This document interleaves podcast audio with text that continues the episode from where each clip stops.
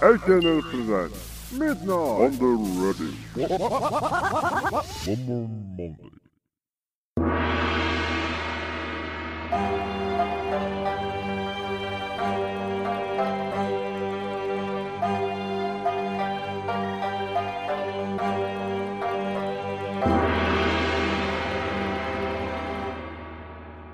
まあ、相変わらず、あの、不調なんですけど、あの、こち亀の両津勘吉、ラサール氏が、あの、大原部長のことを呼ぶときに、はちゃーっていう、は、はちゃーっていうくらいには不調なんですけど、えーなもう政治語りおじさんみたいになっちゃってますけども本人は、えー、そこはまあ別にまあねあんまり別に触れても得はないので触れませんけれども。あのー、またそうっすね。アップルポッドキャストのカスタマーレビューにあの星1高が増えましてね。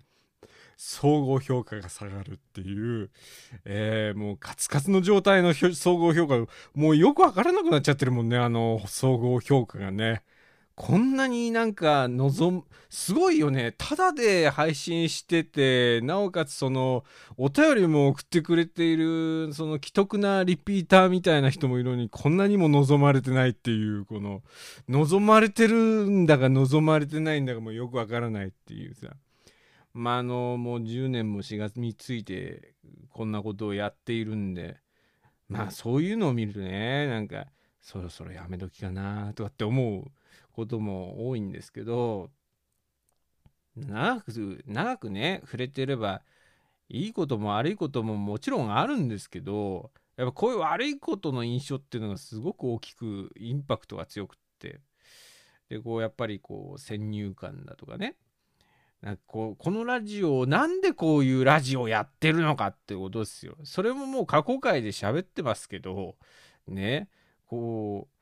いわゆる地上波の、まあ、メジャーでやっているラジオっていうのが、えー、まあなんか喋りゃネットニュースになるそういうご時世じゃないですか。ね。だから本当に喋りたいこともだんだん喋れなくなってきてだから最近の深夜ラジオっていうのはすごくつまんなくなってきたなみたいなネット記事を書いてる人がまあライターがいたんですけどいやそれはあんたらがネットニュースにするからでしょっていうねあのー、まあそういうご時世じゃないですか。だからこそ、だからこそこうネットでこうインディーズレーベルですよ、要は。ね、向こうがメジャーならばこっちはインディーズですよ。別にポッドキャスト界でも大してあの長売れてるわけでもないですから本当に末端の末端でやってるインディーズですからもうじもう自費出版みたいなもんですからね別に。なんかあの金取ってるわけでもないしえこれでなんか人儲けしようとかドリームをこう夢見て喋ってるわけでもないし。ねなんとなくなんとなくみんな人生に疲れてる人が多い中でああなたたちと同じなんですよっていうこうここまでここまでねこう世のため人のために喋り通しても一向に報われないしこうもう搾取される一方ですよ私なんてもうね善意を、えー、そういう人間もいるんですよっていうそういうねもうあなたたちは一人じゃないんだっていうそういう勇気を与えようっていう。えー、そういう取り組みなんですけど まああとはほら受験生とかも一応聞いてるんですよこういう番組ですからね。うんまあそういう人のなんかこう日常生活のねまあリズムの一つになればなと。うん、で言論統制がこう強いられていく世の中の中で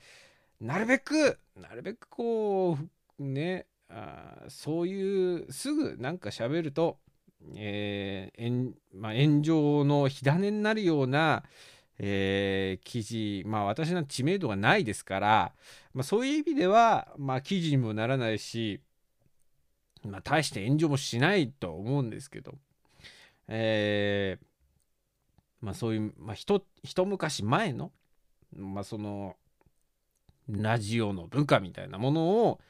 ちょっとこう、まあ、伝えられたらいいなみたいなそういう気持ちでやっているっていうのはもう長々と前の過去の放送回とかに話しているんですけど多分そういうのも聞かずに多分星1つけてるんだろうなっていうこうなんか新築の家買ってさこう30何年だか分かんないけどローンをこう組んでさ払いながらさ住んでいるこう家の玄関前に。ツイッターで犬のうんこって書いたんですけどあのほんもう人糞ですよほら。もう普通にうんこ置かれてた気分になりますよね。うんなんかこう別にこれで私が金を取ってるんだったら別にケチつけられたっていいよ。あいつ喋りが面白くないだとか、ね、あのいきなりクリトリスって絶叫し始めるだとかクリトリスって絶叫しした翌週とかに抑定評価つき つきがちですけどでもこれ地上波でやってっからね。うん地上波でやってることをただ真似してやってるだけなんですけど別に私のオリジナルでも何でもないんですけれども思想がない表現をした後のこう放送回のこの評価の悪さっていうのはすごいですけどね。だからただで配ってますからね。大してこう知名度もないのにさね。みなしかもこのラジオにお便り送ってくれてるこの人たちも善意でやってくれてるものですからみんなの善意で回ってるもんじゃないですかこの番組って。だわざわざねそのその人たちの中の善意で回ってるものにこう踏み込んできて低評別に感想もつけずに低評価をつけていくって人っていうのはスーパーの牛脂とか寿司屋のガリとかスーパーであの揚げ物の惣菜売り場の横っちょにこう置いてある醤油のパックとかソースのパックみたいなものにケチをつけるようなもんですよ。だからそういう人ばっかりがあの増えちゃうとそのうちその何て言うんですか牛脂もうん置かなくなるよスーパーはっていう。ね。うん。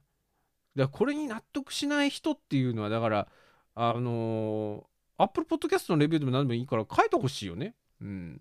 でも私そんな間違ったこと言ってるつもりはないんですけどね。だからこのラジオにこのポッドキャストに星3以下の評価つけるやつは牛丼屋の紅生姜食うなよ本当に。ええ。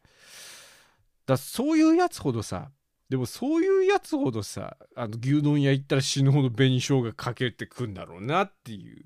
えでスーパーで揚げ物買った後に醤油とかソースのあの袋1人分なの1人分しか買わないの2人分ぐらい取ってくんだよ。あのストックがあると便利だからっつってさ。あの無償で置いてある箸ぶ箸のあの割り箸とかのやつも取ってくんだよで、あのー、でもって Google マップのレビューとかに、品数が多いんだけど、家族連れ多すぎて混むから、星2とかつけるんだよ。ね、そういうやつらだからさ、別にこれでまた星増えてもいいけど、まあ、なんだろうね、この、営業とかやっぱりやった方がいいのかね、このポッドキャストとかもね。うん、で営業もなんか営業でそのとても虚しいなっていう瞬間をこう自分で味わっちゃうことがあるからさ、ね、あのよく新番組とかやると、まあ、結局人のつながりだからこういうのもねもちろん一人であの更新し続けるよりはいろんな人とこうつながっていろんな人の番組出たりした方がまあとても循環としては良くなるというふうには思うんですけどただその新番組始めた時にこうね他の番組の感想ツイートとかめちゃくちゃ連投とかするじゃないですか。連投したところでその人たちが自分の番組聞いてもくれるかって言ったらまたそれ違う話で、えー、それで聞いてもらえなかったらまたへこんだりする人とかも出てくるじゃないですかそれもそれでやっててなんか自分で虚しくなっちゃうなっていうのもあるしまあ、あとは、あの、自分よ、自分の以外の番組を聞いた時に、あこの人すごく上手な人だなとか、そういうのってすごくわかるんですよ。で、それでまたなんか自分の番組の出来の悪さみたいなのにへこんじゃったりとかね、ズーンってなったり。まあまあ、かといってこう自分よりこうなんか大して面白くもねえなって思うことももちろんある。もちろんありますよ。ああるんだけど、なんかそういう番組が高評価ついてたりすると、まあ、それもそれでズンってくるじゃないですか。だからこう、何にもそういうものに触れずに、えもうやるっていうのが、これな長続きのまあ、一つの、まあ、何て言うのかな長続きさせるための、まあ、自分で自分の身を守る知恵みたいなもんだと思うんですけどね。うん、やっぱり他人と比べるっていうのがあのとてももう理屈は分かってるんですよ自分でも。他人と比べるっていうことが自分のこのなんか続けていく趣味でも仕事でも勉強でもそうですけどなんか自分とこうこう自分と向き合いながら続けていくもののそのそれを継続していく流れっていうのをせき止める要因だっていうのはすごくわかるんですけどどうしてもこの数字でさ何でもそうじゃん。あの Apple Podcast の星のカスタマーレビューもそうだけどあの YouTube の高評価低評価もそうだけど何でも数字で表したがるじゃん。あの特に日本社会って。で学校のペーパーテストとかもまあやれば試験の点数は出るし何番から何番っていう順位がつくじゃん。で、あのー、大学も高校も全部偏差値の数字の順に並べられてさ数字が高いところに受かればそれだけ頭の出来がいいとかっていう風な評価をつけられがちじゃん。だけどそんなもので人間の進化って測れるのかなっていうのがあるんですよ。私の中では。うん、だって、所詮人が作った仕組みや制度じゃないですか。で、それでその人の全てを測れることは決してないと思うんですよね。だからその数字、数値化できない、絶対に数値化できない部分っていうのが全てのものにあると思っていてだ、こういうコンテンツとかもまあ確かに低評価は多いですよ。低評価は多いけど、響いてる人の中では、あの、星5以上のものがこついている人も多分いるんじゃないかなっていう信じてやってますから、私だって。ね。えー、だからあんまりこう、なんていうんかな、す、まあそういう、そういう世の中の仕組みとか、そのまま、ね、大きくなってますからみんなね。まあ仕方ないなと思いながらその仕組みの中で生きている自分もいるんですけどただその何でもこういう目に見える形で数字でこう出してくるっていうのはさやっぱり人と比べる要因になると思うんだよね。それでやっぱこう僕みたいに自己肯定感が低い人間が育っていくんですよ。ねえ。その仕組みや制度に文句言っても仕方ないですけどね。ね。あのどうか優しい世界であってほしい欲しいしできれば星5が欲しいなとは思うんですけどね。多分また増えるんだろうな。こういうこと言うとな。星1とか星2とかな、うん、もういいけどさ。えー、行きましょう。HNN ラジオザッキーのワンマンマンデー。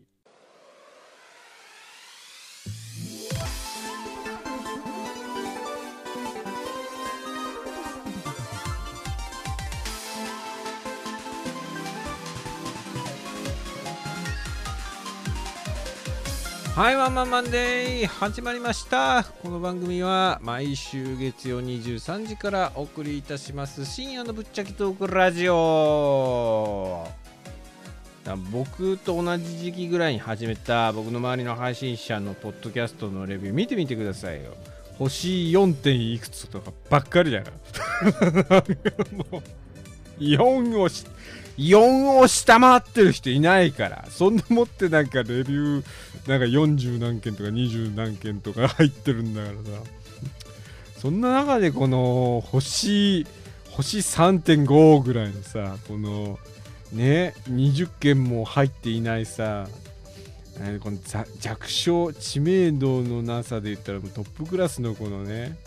えポッドキャスト老害がやっているラジオっていうのがもうそこまで評判が悪い悪い中で悪い中でも更新してるっていうさ、うん、誰にも褒められやしないんですけれどももう悲しくなってくるよね。だってこの望まれない中やってるわけじゃん。でも小室圭みたいなもんじゃんもう。国民のほぼほぼがもう望んでない状態でプリンセスを射止めちゃってるわけじゃん。だからもうラジオを射止めてこうズブズブとラジオともさもう僕とポッドキャストってさ小室圭と眞子さまみたいなもんだからさもうさずっともうみんなに祝福されない状態でこの番組やってますからねずるずるずるずるね。お前はお前はポッドキャスト界にふさわしくないんだぞみたいなそういう民意のもとでやってる感じですからね。あの僕もだからあのメンズのハーフアップヘアスタイルにしてさ、ね、ハーフアップって言うんでしょあの髪型。これから小室圭って言われるんだよね。どんだけどんだけおしゃれなそのモデルみたいな長身で細身のなんかこう上下黒服着ても似合う感じのね、男が、長髪の男がこう、あの髪型しても、俺ずっと小室圭って言われるんだろうなって思うともあの髪型できないですけど、ね、この、ね、アメリカ帰りでこう闇落ちして帰ってきたみたいな感じで、あの「進撃の巨人」のエレン・イエーガーがこう成人していったこう先の姿っていうのがあの髪型と同じで誰かが言い出したんだろうけど小室イエーガーっていうのが超面白いなと思って。うめえこと言うなと思ってだから僕もあのあれと同じ髪型にしたポッドキャスト界の小室映画になろうかなというふうに思いますね、えー、そんなわけで今週もしばしお付き合いを。説明しよう。タヌキンビーバーは茶山さんに亀甲縛りをされることでタヌキッコーマンに変身するのである。いいのかしら？あれ？そんな早く伸ばして？何？何？何？何？昨日遅くまで資料作ってたからね。仕方ないよ。すごいやばい。あこれ亀甲縛り。牛能丸退屈日記。聞きなさい。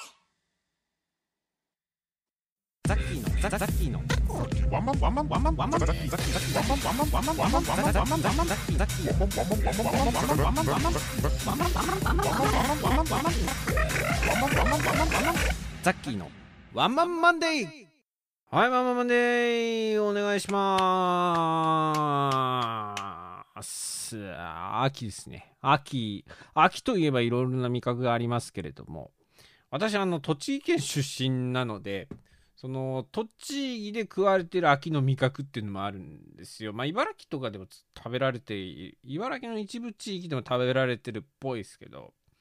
あのこれ、あの喋るっていう風に約束したから今週喋るんだけどさ、あの栃木県ではですね、あの通称チタケと言われている秋の味覚のキノコがあるんですよ。で、そのキノコはどういうキノコかっていうと、でこれ微妙なの表現になるんですけれども、あの牛乳っていうと違うんですよ。あの、お母さんのおっぱいから出てくるミルクっていうのが一番正しい表現だと思うんですけど、えー、あの、母乳みたいな、母乳がビュバーってこう出てくる感じあるじゃないですか。あれがあのキノコの傘から出てくる、ちょっとキノコの傘に傷がつくとそこからこう出てくる、そういうキノコがあるんですよ。で、結構これがなんかこう、癖がある、まあ、香りが強くて、すごくこう、いい出汁が出るっていうんで、えーうどんとかそばの、そのつゆとかにね、えー具としてこう用いられて出汁を取るとかね。そういうんで使われて、使われてて。で、ちたけそばとか、ちたけうどんっていうのが、まあ、郷土料理として、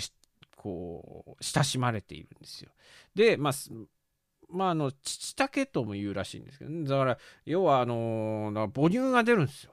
おっぱいから。ね。だからみんな、わかるでしょ？母乳が出るって言えばわかるでしわかるじゃないですか。ね。僕の、僕、僕のお母さんだって、だからみんなのお母さんを想像してくださいよ。僕のお母さんなんてあのおっぱいからあのドラゴンの生き血が出ますから。ドラゴンの生き血がじわーってこうで、もう、もうあなたたち産んでから長いからもうさ、つって、赤いのしか出ないわって言ってさ、こう、ね、もう全部あれドラゴンの生き血ですからね。僕はドラゴンの生き血を飲んで大きくなってますから、皆さんも多分そうだと思うんですけれどもね。えーまあ、栃木県っていうのはそういう土地ですから、あそこら辺で育った人っていうのは、まあ、まあ、漏れなくお母さんのおっぱいからドラゴンの一血を吸って、えーこういう仕上がりになってると思いますけれどもね。えーそりゃ地元のテレビでさ、地元のテレビだってどうかしてるんだから、だいたい11時ぐらいになってくると、あのー下野新聞社とのこう提供番組で、お悔やみって番組があるんですけど、もう悲しい BGM と一緒に、その日亡くなった人の名前がこう淡々と読み上げられていくっていうどうかしてる番組があるんですけど。栃木、栃木に旅行に行った際は、ぜひ土地テレを見てほしいね。うん、土地テレの夜中、夜夜中10、10時か11時ぐらいだったと思うけどね。あの、グレーの背景でね、あの、すごい悲しい音楽が流れながら、もう永遠にこう人名が読み上げられていくっていう番組が、えー普通に放送されている、そういう、そういう土地ですからね。えーそりゃもうみんなゲロを食って、で、冬場にはゲロを食って生活してますから、えーあの、下疲れと言われている郷土料理ですけど、これ絶対検索しちゃいけないっていうね、多分郷土料理の中で一番見た目の悪い、えー郷土料理なんですけど、下疲れっていうね。で、あの、給食でも出るんですよ、やっぱりあの、食育の、の一環として。で、あの、うちの、小学校とか中学校とかでも出てたんですけど、学校の下疲れってのはこう、あのーきつくないんですね味がね。あの下疲れって大体何を入れてその作るかっていうとあの節分のうん残り物っていうのをこう、まあ、長い間こう保存食として、まあ、食べていくっていうのがもともとの起源らしいんですけど、えー大根と大根をこすったものね鬼おろしっていう、まあ、大根おろしのなんかもう野蛮な大根おろしみたいな、えーあの赤あ鬼のパンツはいいパンツ強いぞっていう歌あるじゃないですか。あのしましま黄色であの島が入っている、えーあの鬼のパンツを履いてる鬼が使ってそうな感じの、えー大根おろしのなんか下品な大根おろしみたいな器具があるんですけど鬼おろしっていう。それを使ってこう大根を吸ってで人参もまあ、まあ、冬場余りますから大根人参あとあの鮭ね魚の鮭の頭っていうのをこう入れるんですよね。でそれをこうまああの日本人が好きなあのね醤油とかまあああいう味付まあ、よくありがちな煮物の味付けプラスこう酒粕で、ね、あのグツグツこう練炭でね練炭自殺で使う。だからうちのじいちゃんのものも練炭を常備してましたから。練炭。でいつも自殺できる環境にありましたから。我が家は、えーもう練炭でこう七輪にこう練炭をこうね、えーついこうコトコト煮込むっていうそういう、えー郷土料理なんですけど、まあ、ご家庭によって味も違うので、まあ、一概にこううまいまずいは言えないんですけれどもそういうのは給食で出てくるんですよね。でまあ、給食出てくるのは子供向けに作ってますから酒粕をそんなに入れてないからそんなに味がきつくないんですよね。だからもうバクバク食べられてしまう。うちのじいちゃんが作るやつとかはさやっぱりこう酒粕を大量に入れたりするから結構きついんですよね。でそのきついだから高所トレーニングみたいなやつをこう常に食ってるわけですから学校の給食のやつなんてもうほぼほぼ味がしないから食えるわけですよ。で、まあ見た目も見た目なんで、まあ生徒にも人気がない。人気がない中で、僕はあの3回ぐらいおかわりする人間なんで、あの、下疲れっていうのは給食で3回おかわりすると勇者と称えられるもうゲボを食うっていうさ、もうもう見た目ゲボなんですよ。でゲボを食って勇者と称えられるっていうさ、その勇者のハードルがすごい低いっていう、えーそういう料理が出てくるっていうね、そういう土地なんで、えーまあそういう中で育ってますからね。うん、まあ秋の味覚がいろいろありますけれども、まあ今週のメッセージテーマが〇〇の秋ということでお便りが来ております。ご紹介します。ラジオネームメリゴさんからいただきましてありがとうございます。今週のメッセージテーマ、〇〇の秋。背景ザッキー様、木々の色や虫の鳴き声に季節の移り変わりを感じるこの頃です。この時期に毎年訪れる公園の便器に、えー公衆便所かな？便器に腰を下ろし目を閉じると。公園で遊ぶ子供たちの声さえずる鳥の鳴き声風で揺れる木々の枝耳で感じる秋ですね。さて今週のテーマ秋を感じる四字熟語ですが白鵬関の引退、浜辺美波の熱愛ということで、私は四十八手を選ばせていただこうと思います。いろんな鳴き声の聞こえる秋ですね。おっと、私の座っている個室のドアを叩いて、男も泣きながら懇願し始めたので、ここら辺で失礼いたします。えー、秋ですね。白鵬関引退しますね。あー白鵬関も引退し、浜辺美波熱愛ですよ。ねえ、悲しんでいる男が何、もう何十万人、何百万人いるか。男性と交際経験がないなんて嘘なんだから、大体。ねえ。もう、KO ボーイを許すなって感じですけど。ね、KO ボーイでミュージシャンとかもう一番男から嫌われるやつっすよ。だてっきり中村智也だとみんな思ってたじゃん。な、もう智也中村じゃなかったんだね。さすがに、智也中村も34ぐらいですか？ね。あの、12、3個下のね、21歳の女の子と熱愛報道はさすがに出さなかったんだろうね。うん、まあ、あの、相手にされなかったのかわかんないですけど。そんなな、そんな中での、こう、みんな一瞬誰？っていう感じのね、有名な方なんだと思いますけど、ね、あの、ミュージシャンの方でね、KO ボーイでミュージシャンっつったら、深川亮とかあんねえからな。そうあんねえからな。あーまあ、僕よりはもう間違いなく有名な方だと思いますけれどもね。えー、まあでもなんか、なんか、まあ、もうイケメンって報道出てたけど、うーん、っていう、いう感じ。浜辺美波と、こう、この人がっていう感じだね。なんかこう、あのまあ泣かせてるんでしょうね。なまあまあまあ、どういう形でかわかんないですけど、泣かせてるんでしょうね。秋の、秋の虫のように泣いてるんでしょうね。えーその報道を見て僕らも泣くんですけれども。うん、まあいいですよ。好きにやってくださいよ。えー続いて、ラジオネーム初代林家うっぺえさんからいただきました。えー今週のメッセージテーマ、〇〇の秋。ザッキーさんご無沙汰しております。先週はお休みをいただいておりましたので、1週間ぶりのお便りとなります。さて、〇〇の秋ですか？なるほど。世間では食欲の秋や読書の秋などと言われておりますが、私は呪文の秋だと思。自らを問うと書いて呪文ですね。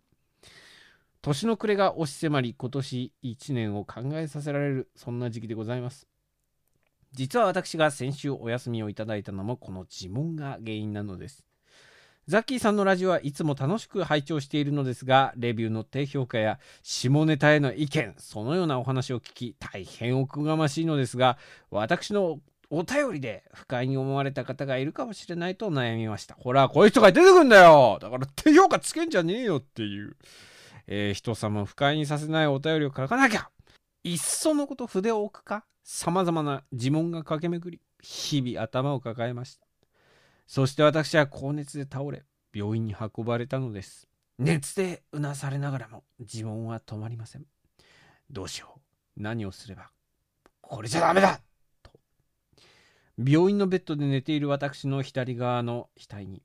突如ぬくもりを感じました。目を開くと私の額に金玉を置いている伝次郎先生がいました。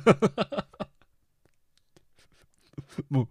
この文章が始まった時点で筆を置く気はこの人はないんですよ。ね。ここだから私と同じだよね。牛脂を提供してるんです、この人。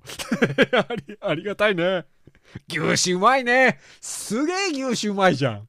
金玉を置いてる伝次郎先生がいるんだよ。えー、私の額に銀玉を置いてる伝次郎先生がいました。で、伝次郎先生なんで？続けて、右側にもぬくもりを感じました。右側では池上彰先生が同じく私の額に金玉を置いておりました。ダブルでね、ダブル、どっちがでかいのかわからないですけれどもね。えー、池上彰が、池上彰が右側に置いてるんですよ。せ、あれ？池上先生なんで僕の右の額に金玉乗せてるんですか？つったら、いい質問ですね。つって 置いてるんですよ。困惑する私に先生が、金玉にシワがあるのは、えー表面積を増やして熱を放出するためと優しく教えてくれました。その時私は、あ、ここが金玉パラダイスなんだと悟りました。そして二人に囲まれながら私は自問に対する一つの答えを見つけたのです。ザッキーさん、私は決してくだらない下ネタなどを書きません。誰もが不快にならない、そんなお便りをこれからも書き続けたいと思います。PS、金玉パラダイスは実りの秋と呼んでも問題ないでしょうか？いい質問ですね。それは池上彰先生と米村伝次郎先生の睾丸のでかさによりますね。そんで、その下に置かれた睾丸をあなたがどうしたかっていう、それを収穫できたかどうかにやっぱりかかっていますね。えー常に我々は実りの秋をぶら下げながら社会のストレスにまみれて生きているという、えーえーだからあの年がら年中秋ですよ。まあ人によってはあの大小あると思いますけれどもこのラジオを聴いてる人はきっと漏れなく小さい秋だと思いますんで、えーあのぜひぜひあの彼女に小さい秋見つけてもらってください。えコーナーです。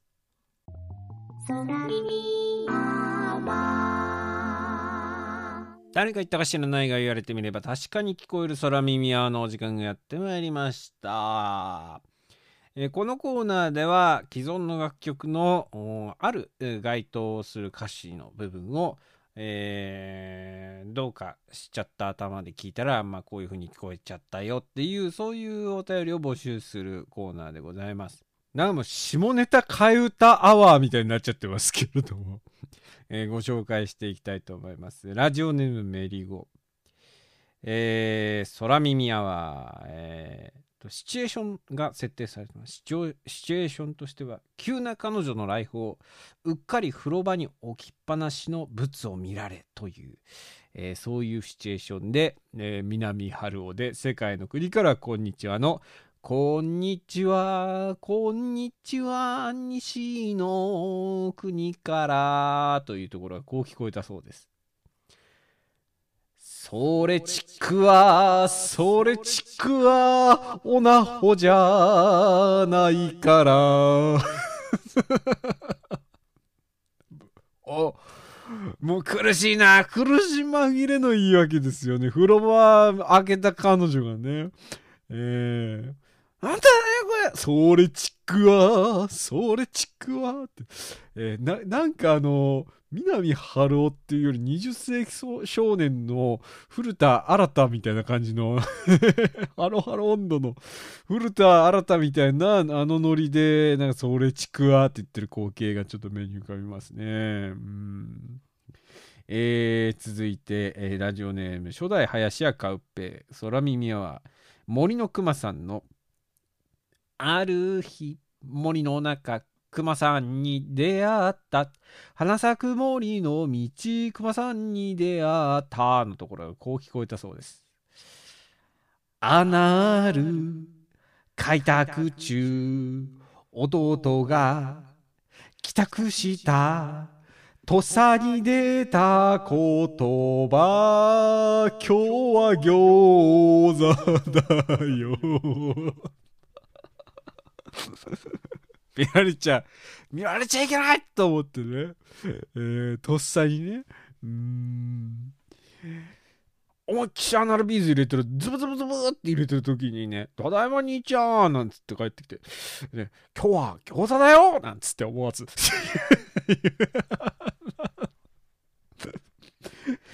えー続いて、えーラジオネーム初代林家カウペ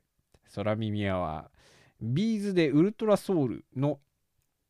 夢じゃないあれもこれもその手でドアを開けましょう祝福が欲しいのなら悲しみを知り一人で泣きましょうそして輝くウルトラソウルヘイの部分ですね。えーこの部分がこう聞こえたそうです。えー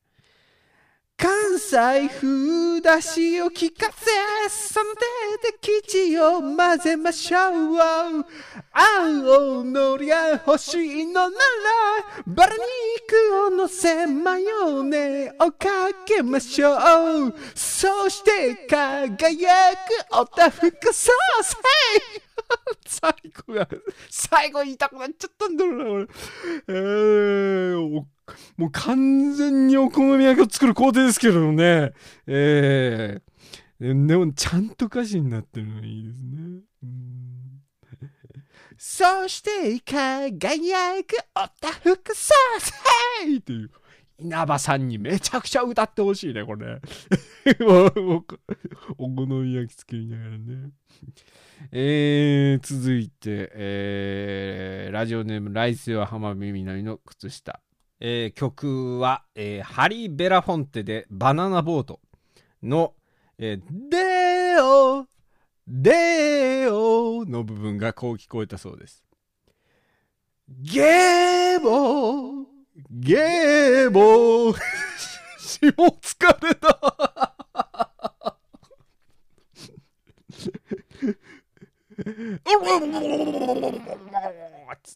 えーどうですか？あのちょっとリアルな感じでやったゲロの。そりゃ星につくよっていう。えー続いて、えーラジオネーム初代林家カウペで、えー空耳アえーモーニング娘。で恋愛レボリューション21の、おちょちょちょ、いい感じ。ちょちょちょ、いい感じ。ちょちょちょ、いい感じ。ちょちょ、いい感じ。というところがこう聞こえたそうです。これとても好きですけど。兵糧前、いい感じ。超兵糧前、いい感じ。兵糧前、いい感じ。超兵糧前、いい感じ。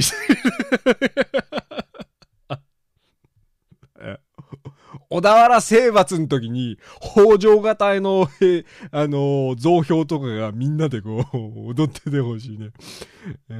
ー昔あの、戦国もののあの、アニメのさ、なんかあの、ミクミクダンスとかって流行った時があったんですけど、戦国バザラとかの。ああれ、あれみたいな感じでちょっと想像しちゃいましたね。ちょちょちょ、いい感じっていう。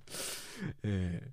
ー、兵糧前、いい感じっていうね。こうこうこのやっぱね、読みたくなる五感っていうのがね、いいですね。素晴らしいですね。続いて、えーラジオネームな、高校からがすごい下ネタのご利用しなんですけど、ラジオネーム D、えー、空耳やは、西野カナで会いたくて、会いたくて、会いたくて震えるっていうところがこう聞こえたそうです。えー快感でパイパンが崩れる。どんどんいきます。ラジオネーム P、ラジオネーム D。空耳やは初音ミクでミクミクにしてあげる。ミクミクにしてあげるっていうところがこう聞こえたんです。ビッグディックにしてあげる。まだまだありますからね。えーラジオネームドラゴンクエストディルダンス。え空耳やは。えテレ、テレタビーズのオープニングテーマ。テンキウィンキ、テンキウィンキ、ディプシー、ディプシー、ララ、ララ、ポー、パー、テレタビーズ、テレタビーズ、あ、そ、ぼえおっていうところがこう聞こえたらしいです。これもうね、あの、指示が細かくて私歌えないんだけどさ、あの、レイパーってところ、レはなるべくラに近い発音でとかって言われて、指示されてるけど、これあなたしか歌えないからね、これ。えーっと、えー、シッキンビッグディック、シッキンビッグディック、セクシー、セクシー、レイパー、レイパー、ホーチ、ハーチ、エロタビーズ、エロタビーズ、あそ、あかつぞーっていう、もうあの、あなたの世界観でしかこれは表現できませんから。難しいお便りです。難しいお便り送らないでください。えー、あの、クイーンでバイシクルレースっていうのも届いてるんですけど、あのー歌詞の内容とこの指示が高度すぎて、私歌えないんで、後でボイスのメッセージでもらえますか？あのちょっと、私に歌えない歌を歌わない、歌わせようとしないでくださいね。これ一応私の技量そこまで高くないですからね。えー続いてラスト。えーラジオネームディーン・富士そば。でこういうシンプルなやつでいいんですよ。そんな高度なやつじゃなくて。えーディーン・富士そば。海援隊で送る言葉。えー愛するあなたへ送る言葉というところがこう聞こえたそうです。武田鉄矢のオナニーセミナー確かに。なんか長いからね。金八先生自体がそんなところあるからね。えーまだまだ皆さんからのお便りお待ちしております。宛先はザッキー、ツイッター、アットマーク Z アンダーバー A アンダーバー CKY、アットマーク Z アンダーバー A アンダーバー CKY、そちらにあります固定のリンク集の中にありますザッキーのワンマンマンでメールフォームよりお送りください。えー以上、空耳アワーのコーナーでございました。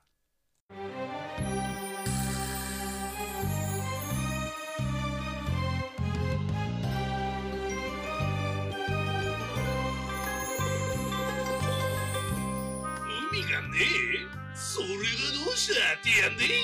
それでも魚はうまいぜ。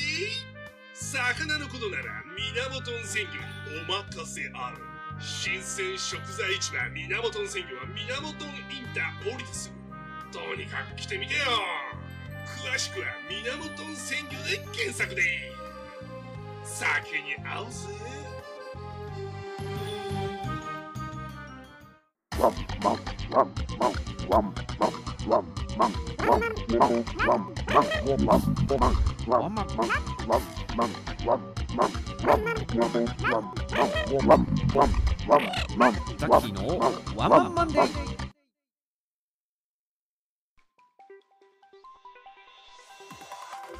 はい、ワンマンマンデー。終了のお時間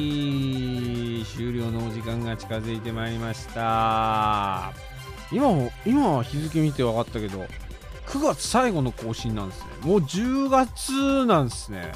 また1年終わっちゃいますね。えー何も生まなかったまた1年ですけれども。年々やればやるほど、この生きれば生きるほど、赤と一緒に低評価がついていく人生なんで、ないものが多すぎるんですよ、もう。金といい、時間といい、ね。もう浜辺美波といい、